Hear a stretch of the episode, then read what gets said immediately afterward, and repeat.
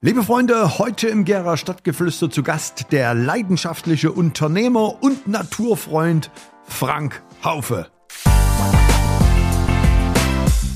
ich sag mal, dann suchst du dir eine neue Herausforderung oder du suchst dir eine neue Idee, was du da machst. Ähm, und du kannst im Vorfeld nicht genau sagen, wie groß das wird. Eigentlich wollte ich das nur so für mich. Als ne? Hobby. Als Hobby, als Spaß. Ne? Jagd ist ja kein Hobby, ist eine Passion. Ähm, aber ähm, ich wollte da noch irgendwas machen, wo ich mich selbst noch mal verwirklichen kann. Herzlich willkommen im Fischerdorf zum Gera Stadtgeflüster mit Mike Fischer. Ja, gerade als wir den Podcast, die Aufnahme starten wollten, klingelt noch Franks Telefon. Wer ist dran? Die Polizei in Gera. Um was ging's? Es ging um einen Wildunfall in der Nähe. Und warum ruft man da Frank an? Schließlich ist er ja der Jäger in dem Revier. Also haben wir natürlich viel in diesem Podcast über die Natur. Und vor allen Dingen wollte ich jetzt noch mal wissen, in der Ergänzung für alle Verkehrsteilnehmer, wie man sich richtig bei einem Wildunfall verhält. Also auch das war Bestandteil dieser Folge. Aber was hat denn nun die Jägerei, das Jagdschulzentrum Mitteldeutschland mit dem bekannten Gärschen Unternehmen Elektrohaufe zu tun? All das erfahrt ihr im Podcast. Eine wirklich spannende und außergewöhnliche Unternehmergeschichte. Viel Spaß beim Reinhören. Los geht's mit dem Unternehmer Frank Haufe. Ja, lieber Frank, schön, dass du da bist. Guten Morgen, Mike.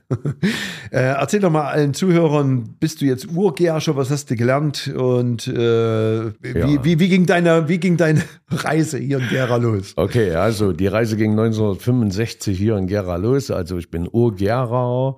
Was, bist du, bist du jünger als ich? Ja, aber nur geringfügig. Nur, gering, nur, nur geringfügig. Guck mal an. 65 ging das in Gera los. Gera hat mich nie losgelassen, bin immer hier geblieben. Wohne zwar heute nicht mehr direkt in der Stadt, sondern ein bisschen außerhalb, aber ja, seit 65 hier am Start. Und gelernt hast du was? Gelernt habe ich Elektromonteur beim städtischen Energieversorger, heute die Energieversorgung Gera. Und in Langberg damals? Äh, damals in Langenberg die Ausbildungsstätte, wo wir alle waren. Du warst ja auch Elektriker. Ich war noch ein scheiß Elektriker. ja, ich habe es durchgezogen bis ins Jahr 2015 äh, und Elektrik hat mich eigentlich nie losgelassen. Aber du hast dich doch dann äh, direkt nach der Wende, hast du dich selbstständig gemacht? Nein, Oder? nein, nein, nein. Erzähl nein. mal kurz Vor- diese, vor- diesen Werdegang. Vor der Wende, also es ging los, ich habe gelernt beim städtischen Energieversorger. Danach habe ich äh, noch ein Jahr hier gearbeitet im Kabeltiefbau. Mein Lehrstück, mein Lehrausbildungsstück äh, steht noch, habe ich extra mal nachgeschaut im Vorfeld dieser Sendung. In Lusan, Karl-Mattes-Straße gibt's noch, noch nicht abgebrannt, beide Travostationen, alles noch da. Habe dann beim Energieversorger aufgehört und bin zur STRG Wismut, habe dort äh, meine Meisterausbildung gemacht, habe dort bis 1988 im Bergbau gearbeitet, unter Tage. Richtig viel gelernt. Äh, das Wichtigste dort Arbeitsorganisation, das war top.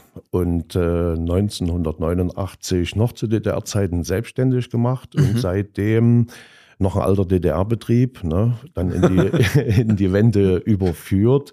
Ja, und seit 1989, seit dem 1.1. Äh, als Handwerksmeister in Gera unterwegs. Das heißt also, du warst schon direkt nach der Wende warst du selbstständig. Äh, Elektrohaufe ist ja ein, bekannt, äh, ein Begriff gewesen. Wie, viel, wie viele Leute hattest du zu Spitzenzeiten? Ähm, ich sag mal so, äh, Mitte der 90er, äh, 95 bis 97 hatten wir irgendwo um die 50 Angestellte. Überleg mal. Das war eine riesige Nummer. Da war natürlich auch unheimlich Bedarf hier in Gera. Viel musste gemacht werden. Ähm, das war von der Organisation, war das schon eine aufwendige Geschichte. Den tollen Mitarbeitern, die heute noch zum Großteil da sind, ohne die wäre das gar nicht gegangen. Aber das war so das High-End. 50, äh, bis wir dann, ich sag mal, bis in die heutige Zeit so mit grob äh, 30 äh, im Personalstände hängen geblieben sind. Also ich kenne meisten Elektrobetriebe sind so zwei, drei Mann Kämpfer. Das ist schon, schon außergewöhnlich, ne? Wenn du so viel, da Ja. musst du ja so ein bisschen ranklotzen, dass du die Aufträge auch äh, äh, genügend da hast. Ja, Aufträge wichtig. Vor allem, wir hatten ja immer gesagt, Ihr wart aber nicht nur in Gera, oder? Ihr wart doch auch über- überall. das war eine große Herausforderung. Ich habe immer gesagt, wir sind ein regionales Unternehmen und wir bleiben in Gera. Ich kann genau an einer Hand abzählen, wie viele äh, Bauobjekte wir außerhalb hatten, eins in München und eins in Berlin.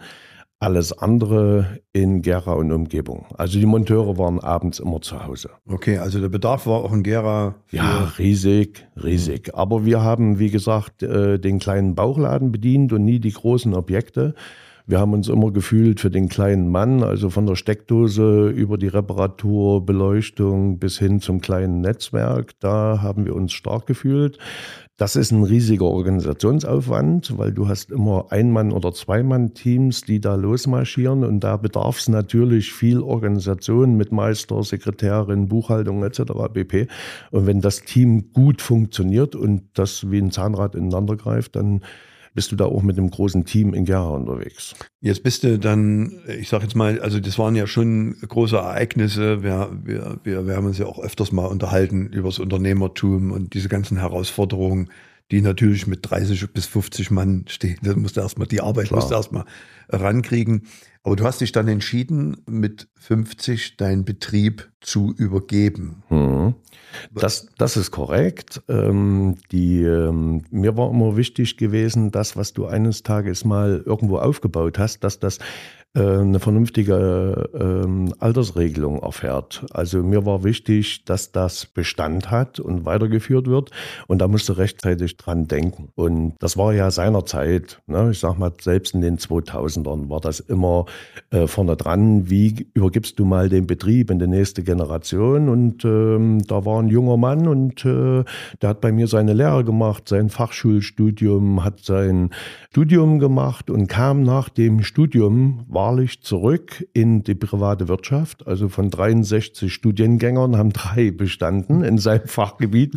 Zwei sind an der Uni geblieben, einer ist in die private Wirtschaft gegangen. Ja, und der hat dann äh, 2016 das Unternehmen übernommen und führt das tipptopp. Also Hast du, hast, du da, hast du da heute noch äh, viel Kontakt? Also, das heißt ja immer noch Elektrohaufe. immer noch also Elektrohaufe, der- Elektrohaufe Und du hast das, hast du das verpachtet dann oder hast du es konkret komplett verkauft? Oder wie, wie Ähm, war die Regelung? Ne, wir haben eine Altersübergangsregelung geschaffen ähm, und die Altersübergangsregelung, er hat einen Teil gekauft und einen Teil bekommt er noch verkauft. Äh, das ist in zwei Jahren dann abgelaufen, die Altersübergangsregelung zehn Jahre und äh, er macht es wirklich hervorragend. Ich schaue das immer mal aus der Ferne an. Du weißt ja, der unwichtigste Mitarbeiter im Unternehmen ist wer?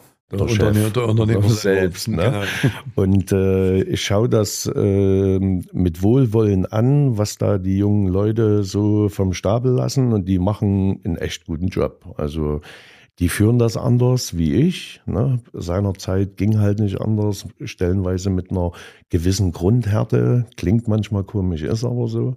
Und ähm, heute wird mit einem anderen Führungsstil gearbeitet, ähm, was auch bei den jungen Menschen honoriert wird. Und demzufolge, ich bin stolz auf ihn, wie er das macht. Aber die Vorbereitung äh, damals, äh, also auch für alle, ich meine, wir kennen ja auch jetzt viele Unternehmer, die auch in dem Alter sind, zu sagen, okay, wie regel ich denn jetzt meine Übergabe? Äh, was würdest du denn all denen empfehlen? Bei dir scheint es ja gelungen zu Mhm. sein. Mhm. Was würdest du denen empfehlen, den Unternehmern, die darüber nachdenken, äh, zu übergeben, was sie denn machen sollen? Also auch vom Zeitfenster her. Mhm. Also Zeitfenster kann ich jetzt zweimal, ne, zwei Unternehmen schon in der Altersübergangsregelung. Ähm, du brauchst, wenn du es vernünftig machen willst, eine Übergangszeit von fünf Jahren. Und äh, am besten du machst das so, dass du ähm, äh, wie betreutes Fahren am Anfang leichte Aufgaben übergibst und äh, hinten raus, also wenn du dich dem fünften Jahr näherst, äh, einen ziemlich großen Aufgabenteil an den neuen äh, übergibst, bloß noch mit einem Briefing, wenn irgendwas nicht richtig läuft, da muss man auch mal tapfer sein. Da muss man auch Fehler mal akzeptieren, weil kein Unternehmer, der fehlerfrei ist, wir waren auch nicht fehlerfrei, Mike. Und demzufolge ähm, könnte es vielleicht manchmal besser laufen, aber da musste tapfer sein, da musste man auf die Zähne beißen und fertig und dann halt immer korrigieren. Glücklicherweise äh, bei mir nie Fehler passiert, sondern äh, die Kommunikation zwischen wie mache ich denn das und wie setze ich denn das um, äh, war perfekt gelaufen. Aber von der Idee bis zum tatsächlichen Ausstieg zehn Jahre. Je länger der Zeitraum, umso besser. Das fehlt manchen. Äh, hier in dem Fall aktiv fünf Jahre. Dann läuft's perfekt. Muss natürlich jemand haben, äh, der dann fünf, sechs Jahre mitläuft. Hm. Äh, die, die kann ja auch jeder mal nach dem richtig. vierten Jahr abspringen. Ich weiß noch, in der Pizza habe ich immer gesagt, bis zum letzten Tag, wenn ihr dann nicht mehr wollt, dann ist es eben halt so. Aber das ist auch ein bisschen auf eine Karte setzen, oder? Das ist richtig. Also ähm, ich habe das schon immer so gehandhabt, manchmal ein bisschen Kamikaze, aber ich sage so ein äh, der Unternehmergedanke, du kannst nur alles erreichen, wenn du auch alles auf eine Karte setzt. Und ähm, du musst als Unternehmer ein Stück weit risikobereit sein. Bist du nicht bereit zu verlieren, kannst du auch nicht alles gewinnen. Und demzufolge hier in dem Fall habe ich eigentlich immer den Joker gezogen gehabt und ähm, habe den Leuten Möglichkeiten eröffnet, ähm, mit mir gemeinsam äh, das zu gestalten. Und äh, wo die gemerkt haben, okay, der meint das wirklich ehrlich, in dem Augenblick ziehen die da auch voll mit.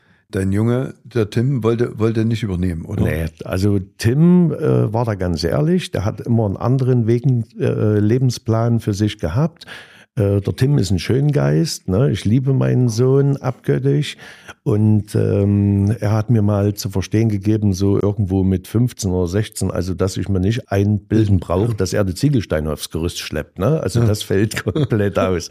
Und da habe ich gesagt, okay, was willst du werden? Ja, das weiß er auch noch nicht so richtig. Wir machen erstmal Schule. Ne? Ja, und dann waren da die abstrusesten Ideen äh, vom äh, Verkäufer über ähm, Speditionskaufmann. Überall hätte ich ihn gern gesehen. Also das, was sein Wunsch war, hätte er machen sollen. Ganz, ganz, ganz am Ende hat er eine Finanzlehre gemacht und ist bekanntlicherweise bei deinem Bruder in der Versicherungsagentur zum Schluss aufgeschlagen und äh, die beiden haben Verstehen sich gut. Genau. Ja, jetzt hast du mit 50 hast du gesagt, okay, ich höre jetzt auf, äh, kann mich da noch gut dran erinnern. Äh, wir haben uns dann auch mal bei Fleischerei Schraps äh, drüber unterhalten, wie du da, wie du da fühlst.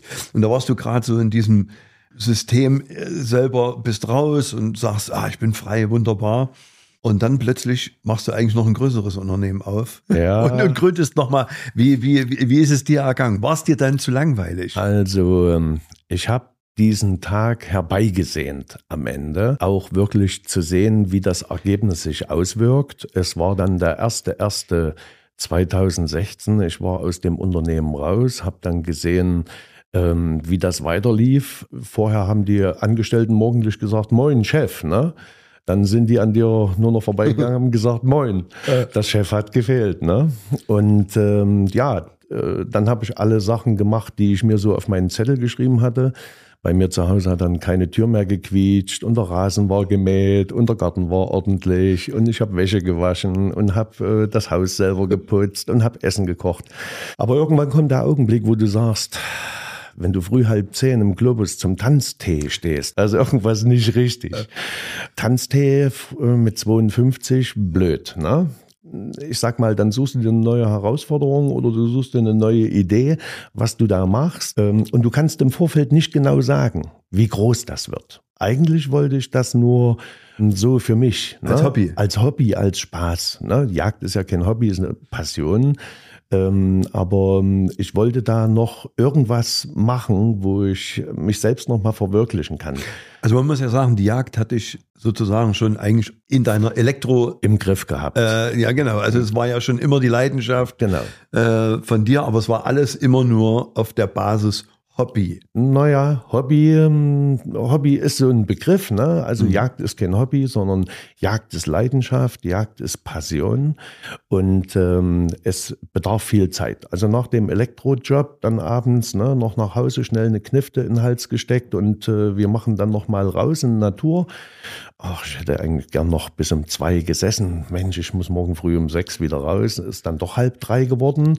Also das ist schon eine Hardcore-Veranstaltung, die du da stellenweise hast. Diese Sache hat mich nie losgelassen. So und demzufolge hatte ich dann mehr Zeit dafür, konnte das noch etwas intensivieren, konnte mich mehr um diese Ausbildungsschiene, konnte ich mich äh, mehr kümmern. Ja, warte du hast, Spaß. ich, ich kann mich noch erinnern, äh, du hast ja, wir haben ja hier im Fischerdorf dann auch mal so einen schönen Weihnachtsmarkt gemacht, dann hast du deine eigene, deine eigene Wurst, dein eigenes Genau. Fleisch verkauft. Das heißt, man muss ja so sagen, Du hast ja erstmal, bevor du die Jagdschule eröffnet hast, hast du ja erstmal dein Wild- eigenes, deine eigene Fleischerei gebaut. Ja, Ja, also habe hab mein eigenes Schlachthaus gebaut, habe dann meine eigene Wurst produziert. Ähm, bis zum heutigen Tag gibt's das noch. Das Label äh, wird fortgeführt, heute eben durch ein Fleischerunternehmen, welches da äh, unsere, unser Konzept weiterführt, weil selbst äh, finde ich die Zeit nicht mehr, im Schlachthaus zu stehen und das Produkt zu machen. Aber letztendlich war das eines der ersten Punkte, die ich da gemacht habe. okay, also in dem Schlachthaus wird aber immer noch gearbeitet Wird immer noch, alles. immer Ja. noch gearbeitet. Da wird, wird immer noch das Wildbrett vorbereitet für die weitere Verarbeitung zu Endprodukten. Mhm. Und nun hast du gedacht, mein Hobby, äh, die Jägerei, das ist natürlich auch ein Hobby für andere, die wissen es nur noch nicht. Jetzt müsste ich doch mal eine Jagdschule eröffnen. Hm, ganz so war es nicht, sondern ich habe ja viele Jahre ausgebildet ähm, bei einem Jagdverein, also eine Jägervereinigung hier in Gera. Habe dort ausgebildet irgendwo ab 2012, habe dann dort die Schießausbildung begleitet, habe dann Waffen und Munition unterrichtet und habe da richtig viel äh, Freude dran gehabt, habe unheimlich viel lernen können in dieser Zeit und das Unterrichten hat mir schon immer Freude gemacht. Also wir haben ja auch äh, früher im Elektrounternehmen seit 1990 bilde ich Lehrlinge aus, jedes Jahr mehrere, männlich, weiblich, alles dabei gewesen, Landessieger hervorgebracht. Die Ausbildung hat mich nie losgelassen. So und weil das viel Freude macht, haben wir dann irgendwann in 2018 gesagt, wir könnten da nochmal eine neue Qualitätsstufe erreichen, wenn wir selbst so ein Unternehmen gründen. Und äh, dann ging es auch schon los. Von der Idee zur Umsetzung, grob ein halbes Jahr. Das war nochmal ein Stück weit Arbeit, die Räumlichkeiten vorbereiten und äh, elektronische Lernportale, Hausaufgabenportale.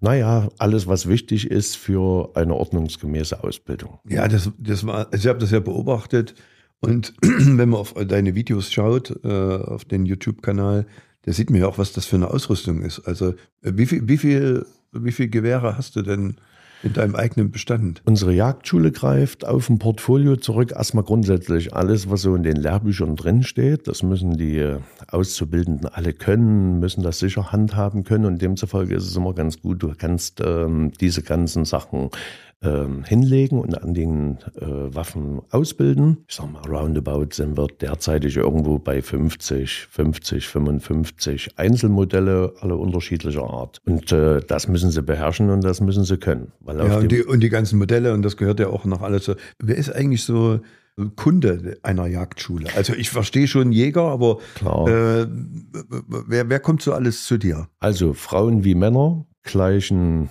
äh, Alters geht irgendwo bei, mit 14 dürfen die schon beginnen, ne? äh, dürfen die bereits in die Ausbildung gehen, mit 15 erst in die Prüfung. Und äh, von ganz jung bis, ich sag mal, den Ältesten, den wir ausgebildet haben, 72. Die große Personengruppe liegt irgendwo zwischen 35 und 55. Und, und, und aus dem Antrieb heraus? Der Antrieb ist unterschiedlicher Art. Ich nehme jetzt einfach mal die, die Frauen heraus. Frauen kommen ähm, über die gesunde Ernährung zum Beispiel, die kommen natürlich auch über die Ausbildung der Jagdhunde. Ähm, aber der größte Teil an Frauen, die kommen, die möchten gern über die Natur alles wissen. Die möchten ihren Kindern gern erklären, was das für ein Baum ist, was da auf dem Feld wächst, äh, welche Feldfrucht da ist, welche Frucht im Wald ist, wie heißt denn das Gras ne? und welcher Baum äh, ist denn das, der da im Winter keine Nadeln mehr hat. Weil die Kinder fragen danach und die Eltern sind stellenweise nicht in der Lage, äh, das ihren Kindern zu vermitteln. Im, im, im Schulunterricht wird es stellenweise gar nicht mehr beigebracht. Und da kommen eben viele Frauen, die sagen, nee, ich möchte meinem Kind das entsprechende Wissen über die Natur mitgeben und darum machen die ihre Ausbildung. Also der Jäger schießt jetzt nicht nur das Bambi tot, äh, so wird er ja meistens gesehen, Ja, leider Gottes. das ist richtig. Aber, aber, aber da habt ihr ja auch einen schönen Auftrag. Also ich finde das schön. Äh, wir machen hin und wieder auch kleine Exkursionen, ne? haben Exkursionen mit Wandergruppen schon gehabt, haben Exkursionen mit Interessierten gehabt. Ähm, meine Frau ist ja auch Jägerin, Kindergärtnerin ne? und die hat auch schon ähm, interessierte Eltern mitgenommen mit Kindern und da gibt's dann mal die Erklärung draußen im Wald, was ist das für ein Baum und was ist das für ein Gras und wo lebt denn hier eigentlich das Reh? Äh, Jäger werden ja relativ schnell runtergebrochen auf drei einfache Sachen. Ne?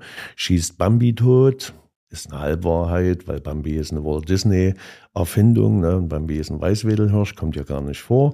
äh, riecht komisch und sieht komisch aus. Der Jäger. Aber, ja, ja. Aber was die eigentlich da draußen für eine Verantwortung haben und was die da für Aufgaben haben, ähm, das ist den meisten gar nicht bekannt. Ja, ich habe ich hab das ja gerade mitbekommen. Wir sitzen beim Frühstück jetzt. Also wir nehmen das ja jetzt hier um acht auf, haben vorher gefrühstückt und dann äh, klingelt dein Telefon. Äh, so da ist die Polizei dran. Steht dann Polizei Gera äh, und dann, ja, ich bin verantwortlich und das Reh liegt da bei Ronneburg und ich Genau. kümmere mich drum. So, und demzufolge, das ist jeden Tag, kann da irgendwas passieren und das ist unabhängig von der Tageszeit. Das erste Telefonat heute war in der Nacht halb drei in einem Betriebsgelände ähm, mit einem verletzten Tier, wo ich Mhm. mich dann drum kümmern muss. Dann stehst du halt in der Nacht halb drei auf und äh, gehst los, um dich um den Sachverhalt zu kümmern. Ne? Also man muss auch äh, gerade, vielleicht gibst du mir mal einen Tipp, Mensch, wenn sowas passiert, irgendwie hat da jetzt, glaube ich, jeder Bedenken, weil er nicht so richtig weiß, äh, wie Wie er verhalte ich sich mich verhalten jetzt soll. Hm. bei so einem Wildunfall. Ja. Komm, hau mal raus jetzt. Re relativ einfach. Mach mal ein bisschen Fahrschule. Jetzt. Also pass auf, relativ einfache Geschichte. Ähm, du hast ähm, ein Erlebnis mit einem wildlebenden Tier angefahren, gestreift oder du siehst ein wildlebendes Tier am Straßenrand liegen, was verletzt ist. Wie verhalte ich mich richtig? Grundsätzlich äh, Polizei anrufen. Die äh, Polizeidienststellen sind alle miteinander vernetzt. Ne? Da gibt es in aller Regel auch jemand, der dort den inneren Dienst leitet. Und die haben eine Liste liegen über, jetzt komme ich mal mit dem Fachbegriff, über die ganzen Jagdausübungsberechtigten, also die Revierpächter. In Deutschland sind ja alle Flächen aufgeteilt in Reviere und äh, die sind alle namentlich bekannt. Also dann guckt er rein, da liegt ein Reh äh, bei Reitzein und dann schauen die in ihre Liste. Reitzein gehört zum Jagdrevier Ronneburg. Okay, dann wissen die Frank Haufe anrufen und äh, manchmal denke ich ja, ne, die warten extra, bis es Nacht halb drei ist, damit die, an, damit die anrufen können. Äh, klar, wildlebende Tiere sind sehr häufig in der Nacht unterwegs und demzufolge äh, dämmerungs- und nachtaktiv und demzufolge passieren natürlich solche Sachen in aller Regel auch in der dunklen äh, Zeit und äh, das ist nun mal die Nacht. Und demzufolge, wenn die angerufen wurden, ja, an der Unfallstelle verbleiben, wenn ein Auto beschädigt, wie auch immer, nicht einfach weiterfahren. Bitte, liebe Zuhörer, nicht einfach weiterfahren. Denkt immer daran, was würdet ihr mit eurer Katze oder mit eurem Hund machen, wenn es dem nicht gut geht, fahrt ihr zum Tierarzt und hier in dem Fall äh, wenn so eine Kreatur leidet, das will niemand und demzufolge bitte bei der Polizei anrufen. Die regeln alles weitere. Ja, und dann, also ich bleib da und dann Wartest du, warte ich, bis dann die Polizei kommt, Kommt. beziehungsweise der Jäger kommt. du dann doch in der Nacht ans Telefon gehst. Richtig. Das machen alle Jäger. Die Mhm. gehen dann ans Telefon. Musst du, musst du, Mhm. also bist du gesetzlich verpflichtet, nach Anruf der Polizei dann, oder musst du nicht? Also es ist äh, gesetzlich nicht geregelt, dass die Jäger das müssen. Die dürfen von ihrem Aneignungsrecht zurücktreten. Aber wir haben eine moralische Verpflichtung. Zum einen, das ist ganz wichtig, das steht ganz vorne dran für uns, und haben natürlich auch eine gesellschaftliche Verpflichtung. Und demzufolge, die machen das alle freiwillig. Und demzufolge fahren wir auch dahin, weil es gibt sonst kaum jemand, der sich dieser Sache annimmt. Also ich, ich, wenn ich mir das vorstelle, da li- liegt ein angefahrenes Wild und da muss ich denen so in die Augen gucken. Mhm. Also ich kann mir schon vorstellen, das, also Das ist nicht ohne. Aber was machst du dann, wenn du da hinkommst? alle wegschicken. Erstmal alle wegschicken, weil das ist nichts, ähm, was Mhm. ich gern äh, bei YouTube sehen möchte. Äh, manche Tiere, die verletzt sind, denen kann man helfen. Äh, in einem sehr hohen Prozentsatz ähm, überleben die Tiere einen Aufprall mit einem Auto nicht. Die sind in aller Regel schon verendet. Wenn das nicht so ist und das Tier äh, leidet, dann äh, gibt es halt noch eine notwendige Konsequenz, äh, das Tier von seinen Qualen zu erlösen, wenn es nicht ähm, heilbar ist, sage ich mal. Ne? Aber ähm, das möchten wir gern. Das heißt, du schickst alle weg, nicht, äh, damit du nicht irgendwie geholfen kriegst, sondern damit die nicht Videoaufnahmen machen, die veröffentlicht werden. Weil, weil, weil das ist ja jetzt momentan typisch Unfall, zack, Handy an und immer Film. Das ist richtig. Was war, doch, was war da in Ronneburg? Da war doch auch mal äh, so eine Story. Interessante Geschichte, wird ähm, am späten Abend angerufen von der Polizei. Äh, da wurde ein äh, Spaziergänger gebissen durch ein wildlebendes Tier. Ich sage, was war es denn? Das wissen wir auch nicht, aber es hat bestimmt Tollwut. Ja, ich sage, fahren Sie noch mal hin, nicht, dass es doch ein Haushund oder eine Katze war. Ne? Dafür bin ich nicht zuständig. Ja, der Polizeibeamte blieb dann vor Ort und sagte, nee, nee, hier liegt was. Wir können nicht genau sagen, was es ist, aber hier liegt was. Na gut. Äh, es ist aber kein Hund und keine Katze. Bin ich hingefahren, lag dort tatsächlich äh, ein Marder. Der Marder hatte einen Hund äh, angefallen und gebissen und weil der Hundebesitzer seinem Hund helfen wollte, wurde der Hundebesitzer ebenfalls noch gebissen. Ja, das Tier lag dann da, wo es lag, äh, 100 Fenster auf, alle guckten da raus, haben sich schon gemütlich gemacht mit Kaffee und Kissen am Fenster und ähm, ich habe dann das Tier abgeholt ne, mit meiner Transportbox, mit Kissen und Decken und habe es dann kurz aufgepäppelt und habe es am Ortsausgangsschild von Gera, da wo so ein Waldgebiet ist, da habe ich es wieder freigelassen. Mhm. Weil wir müssen auch immer dran denken, ist es eine bejagbare Wildart oder hat es das ganze Jahr schon Zeit? Darf ich das der Natur entnehmen oder nicht? Und äh, sehr oft ist das auch so, dass ich Tiere zwar der Natur entnehmen darf, weil ich dazu berechtigt bin, aber die haben eben gerade keine Jagdzeit und demzufolge sind sie ganz einfach wieder freizulassen. Äh, sag mal, wie, wie, wie lange braucht man eigentlich, um, um Jäger Ausbildung, äh, also um den Abschluss zu kriegen? Also die, das Kursmodell, was ich jedem ans Herz lege, je länger umso besser, weil Wissen über einen längeren Zeitraum aufnehmen einfach besser ist.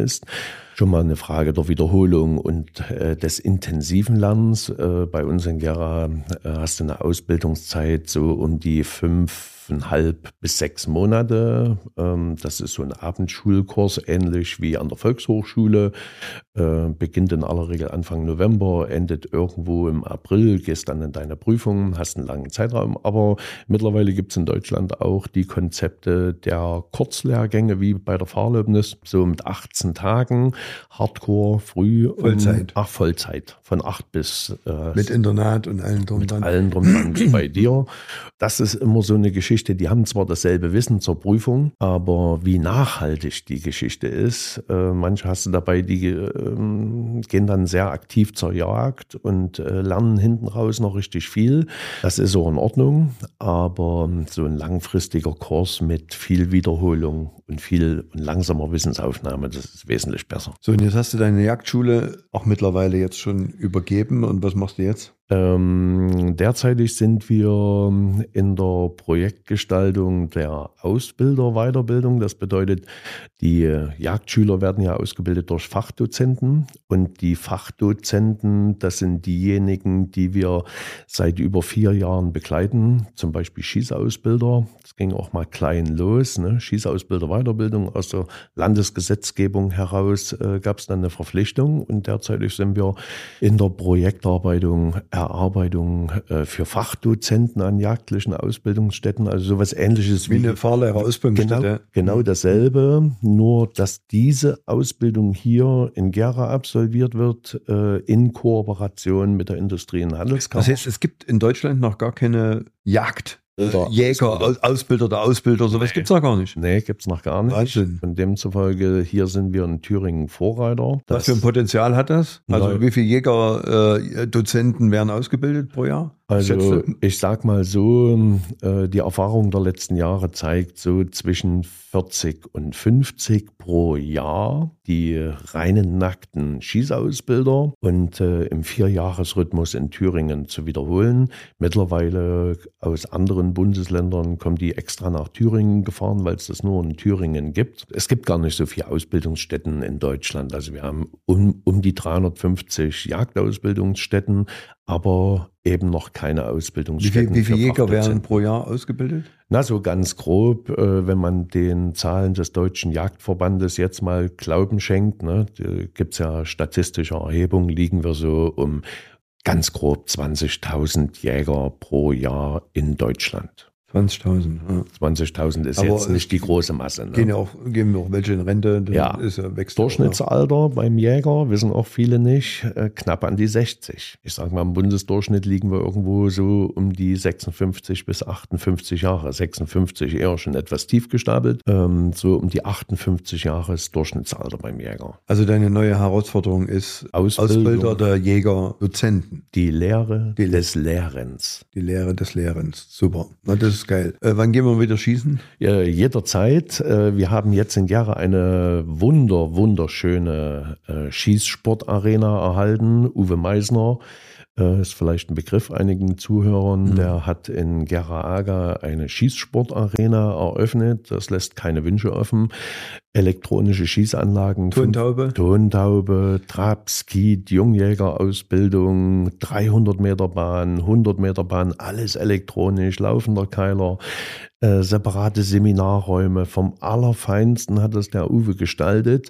Dort kannst du mittlerweile jeden Tag schießen gehen. Trainingstermine in aller Regel Mittwoch. Am Wochenende ist immer ein guter Betrieb dort. Also äh, von früh, sag mal, um 8 bis abends 18 Uhr kannst du dort deiner Leidenschaft frönen oder kannst deine Fähigkeiten fertigen, festigen. Kann man dich auch buchen Kannst du. als, als Schießtrainer? Kannst du, kein Problem. Wenn du äh, mal testen möchtest, wie das funktioniert, ähm, so Schießen auf Schießstätten ist ja für jedermann möglich. Kurzwaffe, Langwaffe, also es bedeutet mal so einen gezielten Schuss oder mit der Pistole oder mit einem Revolver, immer unter Einhaltung der Sicherheitskriterien ganz wichtig. Oder das Wurfscheibenschießen auch möglich. Ich sag mal, die Buchungen sind relativ überschaubar, aber äh, machbar. Aber vorhin hast du noch, und das, das fand ich ganz gut, um auch zu zeigen, der, der Jäger schießt jetzt nicht nur das Bambi tot, er rettet es auch in Richtig. gewisser Weise. Äh, du hast ja auch in der Ausbildung äh, Rehkids, wie heißt das? Richtig. Die Rehkitzretter in Gera, mit denen arbeiten wir seit vielen Jahren zusammen. Björn, Björn Walder, Björn Walder, gell? Björn Walder führt dort die Drohnen. Ne? Und ich kenne auch einige von den Rehkitzrettern, mit denen wir da durch die Wiesen stapfen, weil wir telefonieren uns da zusammen. Letztens war es Nicole bei mir, die hat sich da mal informiert und die war so begeistert. Die sagt, ja, ich habe mich dem Schutz dieser Tiere und der Rettung dieser Tiere verschrieben, aber mein Gott, was ich bei dir alles lernen kann, das ist ja total irre. Also ich würde da schon gern tiefgründig wissen, um was es da geht. Ich will nicht diese Tiere der Natur entnehmen, ich will die halt retten und schützen, das ist auch in Ordnung, aber ich würde schon ganz gern das Wissen bei dir aufnehmen. Und ja, mittlerweile haben wir da von den Rehkitzrettern auch mehrere ausgebildet, ähm, aufgrund ähm, des mangelnden Wissens in der Natur. Und die kennen jetzt jede Feldfrucht, die kennen jedes Tier, die kennen nicht nur die Rehe, sondern die kennen auch äh, alle Nachtgreifvögel. Ne? Mhm. Und äh, das macht schon Spaß, mit den äh, Leuten zusammenzuarbeiten. Es erweitert natürlich auch den Horizont. Also die Jäger sind mit den Rehkitzrettern an vielen Stellen unterwegs. Wir stimmen uns da auch ab. Wird in den Schulen zu wenig gemacht? äh, Auf jeden? Fall, auf jeden Fall. Ähm, wir haben äh, manche Waldbegehungen, wir haben Anrufe äh, im Bereich der Waldpädagogik. Das können wir derzeitig nicht mehr so in dem Umfang gewährleisten, weil uns da die Kapazitäten dazu ähm, fehlen. Aber es gibt da professionelle Jäger, die sich dieser Sache annehmen und dann mit äh, kleineren Kindergruppen oder mit äh, Jugendlichen bis in, ins Gymnasium wo konträre Diskussionsrunden geführt werden, zum Beispiel Energiewende oder CO2-Ausstoß oder, oder, oder, ähm, was in den äh, allgemeinbildenden Schulen oder am Gymnasium nicht mehr unterrichtet wird. Mhm. Also zumindest, sage ich mal, stiefmütterlich behandelt wird. Ich muss noch mal ganz kurz ein anderes Thema. Als Ja. Elektriker, Ja. äh, bist du Elektroautofahrer? Elektroautofahrer. Wie stehst du dazu? Jetzt bin ich gespannt. Pass auf. Weil ich jetzt- kann mich gut erinnern an die 90er. Richtig, richtig. Also in den 90ern äh, konnte es nicht laut und schnell genug sein. In der Anzahl der Zylinder lieber noch zwei mehr wie zwei zu wenig. Also das Elektrounternehmen, was ich übergeben habe, äh, da ist ein ziemlich großer Teil der Fahrzeuge elektrisch. Auf dem ganzen Hof hängen die Ladestationen. Ich bin stolz, ne? man hört die Dinger nicht mehr. Äh, es birgt einige Gefahren, es birgt ähm, einige Potenziale. Ich selbst bin mal mitgefahren. Ich habe nach 100 Metern gesagt, halt an, ich muss brechen. Ne? Also mhm. ich, ich habe es erstmal nicht ertragen. Selber bin ich noch keinen gefahren, aber für meine Reviergänge, die ich habe, wenn es mal schnell gehen muss, habe ich äh, zwei Elektroroller. Um äh, das Auto lasse ich weiter wegstehen und bin dann mit meinem Elektroroller. Schneller, schnell. A, bin ich zügiger, kann mehr äh, bewältigen im Revier. Elektroauto finde ich hochgradig interessant. Also da wurde jetzt gerade so ein neuer Tesla vorgestellt. Da habe ich mir mal den Bericht durchgelesen. Den Plate. Den, genau, den SUV, den finde ich ja ein bisschen vom anderen Stern, aber würde ich vielleicht äh, mal probieren wollen. Mal sehen. Also probier den. Ich bin der Sache sehr offen gegenüber. Mein lieber Frank, äh, zum Schluss immer noch äh, die Frage, äh, wen würdest du dir mal im Gera Stadtgeflüster als Podcast-Gast wünschen? Oh, das ist eine schwierige Frage. Es gibt so viele interessante Persönlichkeiten. Also, wir sollten schon aus der Gera-Ecke kommen. Ich weiß, ich weiß. Ähm, das ist eine Frage, auf die ich überhaupt nicht vorbereitet mhm. bin, aber ähm, ich sag mal, wenn ich mir jemand aussuchen könnte, mit dem ich immer gut unterwegs war, und wo es immer interessante Sachen zu berichten gab, ähm, zum Beispiel der Frank Lindner. Das war immer Fliesenlindner. Fliesenlindner. Ähm, an dem habe ich mich auch ein bisschen orientiert. Der war schon äh, zwei Jahre vor mir selbstständig zu DDR-Zeiten, ist mit mir zusammen zur Schule gegangen im selben Unternehmen, hat den gleichen Blödsinn veranstaltet, ähm, habe ich seit vielen Jahren mit begleitet und ähm, ja, heute immer noch Freunde, treffen uns da nicht mehr so häufig wie früher, aber mhm. so zwei, dreimal im Jahr sind wir immer noch zusammen. Ne? Gut, naja. Frank Lindner wäre mal eine Idee. Mein lieber Frank, ich wünsche dir alles Gute. Vielen herzlichen Dank. Für deine neue Zukunft, also für deine neuen Ziele. Äh, liebe Grüße an die Familie und schön, dass du da warst. Danke. Danke für deine Einladung. Bis dann. Dieser Podcast wurde präsentiert von der Fischer Academy, der wohl bekanntesten Fahrschule Deutschlands.